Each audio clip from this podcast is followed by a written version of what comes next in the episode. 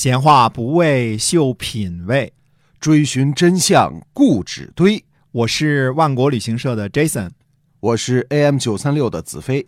我们哥俩在新西兰跟您聊聊《史记》中的故事。各位朋友，大家好，欢迎收听《史记》中的故事，是由新西兰万国旅行社的 Jason 为您讲的。那咱们有什么好介绍给？现在的这个时间呢？哈，我们跟大家一再介绍的就是樱桃。樱桃是最受欢迎的新西兰的夏季产品。嗯嗯，很多人都买。那您到万国到家看看直邮中国的，那您就呃点击了就买了，就给您运到家里去了。但是现在呢，我们知道呢，可能有两个地方啊，一个是西安，一个是天津，可能您的运货期会被迟到，而且呢，快递公司说了，因为疫情的关系，如果是晚了的话，他们是不包赔的。所以您如果是在疫情地点的话，那您尽量。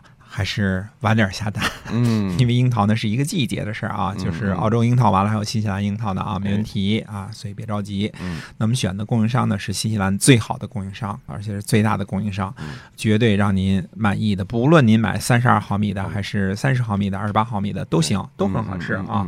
红樱桃、白樱桃都很好吃。希望大家呢关注万国到家，在微信当中搜索“万国到家”就可以找到怎么买樱桃。没错啊，这是新西兰夏天卖的最火的一个水果啊。嗯，那么上回说了，说秦国或者秦朝那么多的罪犯是吧？那么到底这个秦的这个刑法的问题是怎么定的？怎么会产生了那么多的罪犯呢？是啊，我到底都干什么？我是这个绑架、杀人还是怎么回事？为什么那么多人成了罪犯了呢？嗯，看看。秦的刑法部分啊，这个除了查看呢《睡虎地秦简》当中的秦律十八种，也就是说法规法条的各种规定之外呢，那么最好的方法呢，我们想呢还是要看一些个实际的案例啊，因为一个国家专政机器是如何把国家的十六分之一到八分之一的人口都变为刑徒，嗯。成为这个被专政对象的，这到底是怎么来的呢？那这可是除了文革之外最大规模的把自己同胞变成罪犯的时期啊！嗯嗯，可是去哪儿找这些秦的这个刑法判的案例呢？其实就在《睡虎地秦简》当中。因为《睡虎地秦简》当中有一有一项啊，叫做法律答问，就是以我们现在叫 question and answer Q&A，以这种方式呢。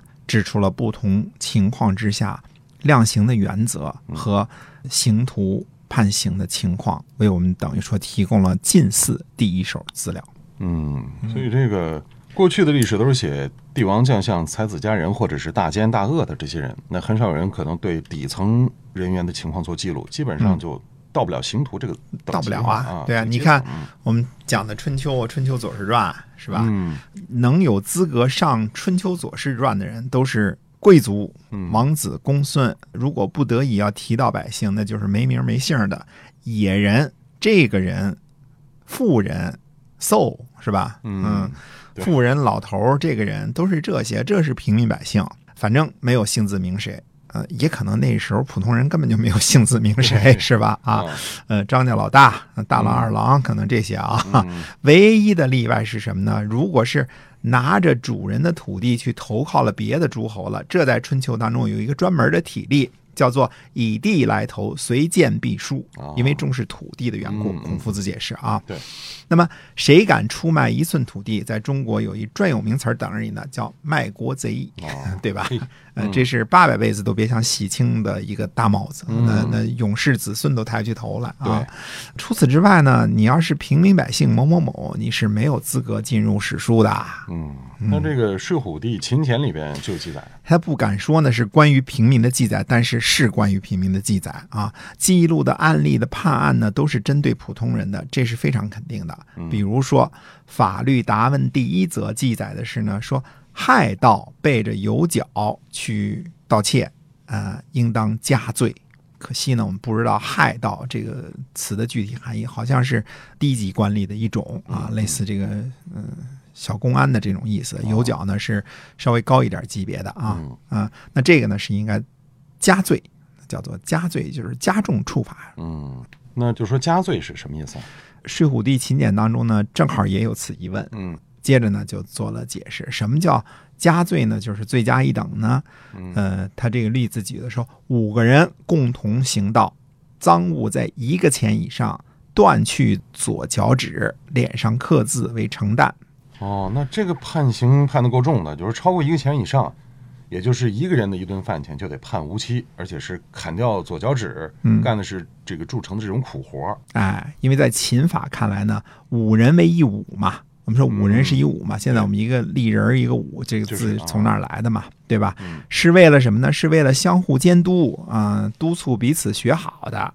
结果你拉帮结伙去盗窃，那就是不管钱数多寡了啊，嗯，一律重刑伺候，嗯，这个加重刑法的例子啊，这个跟开头那个一样啊。如果是，呃，你要是背着你的上级去偷东西，那会加重刑罚，这就是量刑轻重的问题。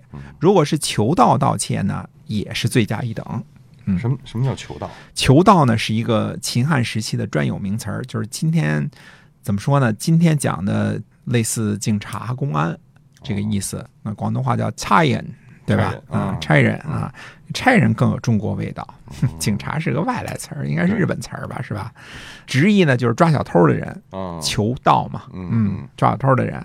汉高祖在造反前是秦政府的泗水亭长，亭长的一部分责任就是求盗。对，嗯，如果求盗就本身你是抓小偷的人去盗窃，那。怎么办呢？应该施加肉刑为承担。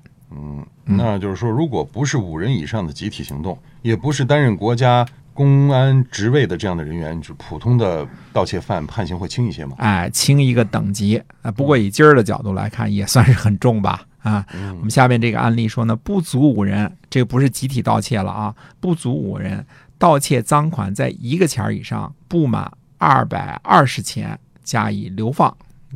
轰走了啊，轰到边远这个区域去居住了。嗯嗯，那么如果赃款在二百二十钱到六百六十钱之间，脸上刻字为承担，就是轻啊，轻为承担。嗯嗯，六百六十个钱儿以上呢，刻字挖鼻子为承担。在秦时候啊，六百六十个钱儿叫做这个叫做大误，大的误会啊。这个意思，但是不是大的误会，就是大的 过错，过错，大的过错啊！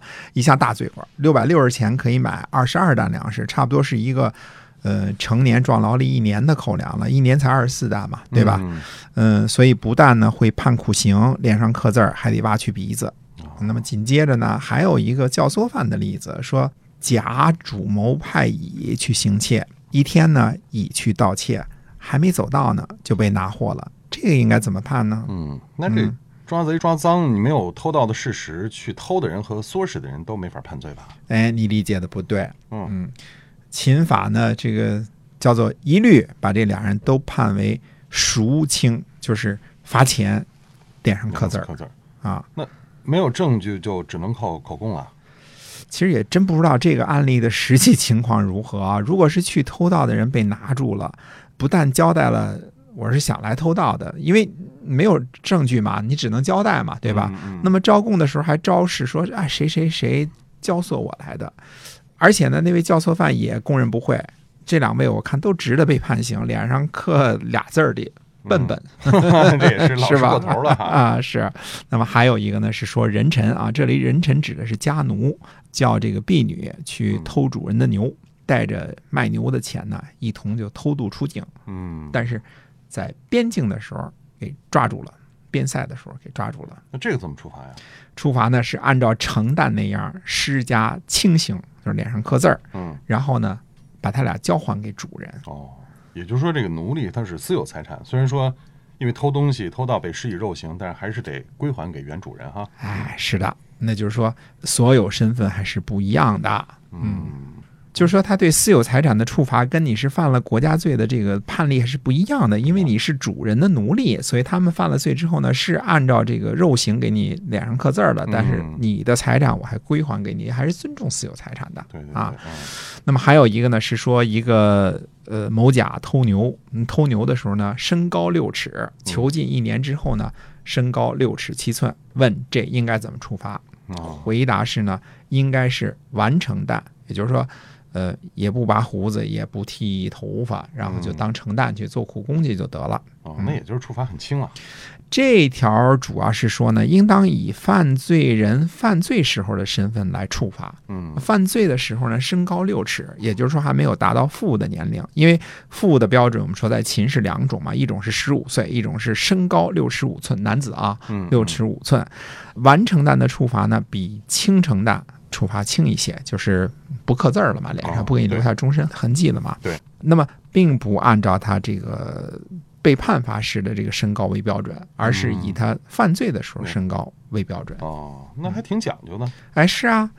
那么再看另外一个问题啊，也说的是例子，说某人呢偷采别人的桑叶，价值不到一个铜钱，这个怎么判？嗯，一个钱不到，这咋判呀？啊，判罚徭戍三十天，那就是说给罚徭役三十天。干三十天苦力，干三十天苦力啊！那么，如果是私扣偷了一百一十钱，自己先自首了，嗯，这个怎么判？这个判法呢是耐为立臣，也就是说把鬓须给剃掉，嗯，然后呢让你做立臣，或者是呢应该说罚两个甲的钱，一个甲是一千三百四十四个钱嘛，对吧？那耐为立臣就是无期徒刑了，两甲虽说是二十多倍的罚款，还是轻一些啊。因为司寇他是个官儿，所以才这样嘛？呃，秦的司寇呢，怎么说呢？算不上个官儿，在秦呢就是个管理罪犯的人，他跟别国的司寇是不一样的啊，跟孔夫子那种大司寇是不一样的啊。那么很多时候呢，这个司寇这个职位呢，都是由立臣妾担任的。呃，如果是罚两甲呢，但其实就是来按照官员来处理了，对吧？嗯，法甲嘛，你办错了事儿了嘛。如果奈为立臣呢，那就是按照。普通老百姓来处理了，嗯嗯，这是其中是不一样的这个处理方式，它所以他两个做法都给你写下来了啊。那么还有一个案例呢，是说的什么呢？说分赃的事儿，嗯，说甲呀盗窃赃物呢，价值一千个钱儿，乙呢知道甲盗窃这事儿，分赃呢不满一个钱儿，嗯，那问应该怎么处罚？呃，这个回答呢是甲乙都是按照同样的罪名处罚，也就是都是按照偷一千个钱来处罚。嗯嗯。那么按照前面说的量刑呢，我估计啊，甲乙都是刻字儿、挖鼻子、盛弹冲这个罪过。那么还有一个说，还说一个甲盗窃不满一个钱儿去乙那儿，乙呢没有察觉，那乙方怎么判？这个问题问的很有意思吧，对吧？啊，我甲呢偷了钱了，去乙那儿了，那不满一钱是个很小的一个，可能采了点桑叶之类的啊。那么乙呢没有察觉，那要不要判乙方？这个例子呢是乙方无罪哦，因为我不知情，你偷了一堆桑叶装你兜里了，你去我们家来串门子，我就不知道你偷钱，那你判我是不对的呀。嗯，所以你看秦的这个法律精神呢，还是相当靠谱的，不是说。乱加罪名给这个无辜的人，对吧？啊，对。那么，但是呢，如果乙方知情而不加以抓捕，应该罚一顿。哦，罚一顿，一顿。哎，哪怕你是呃忘了几百个钱了，嗯，呃，如果你是知道他偷了别人的桑叶，那你没有加以追捕，那这种情况之下，对不起。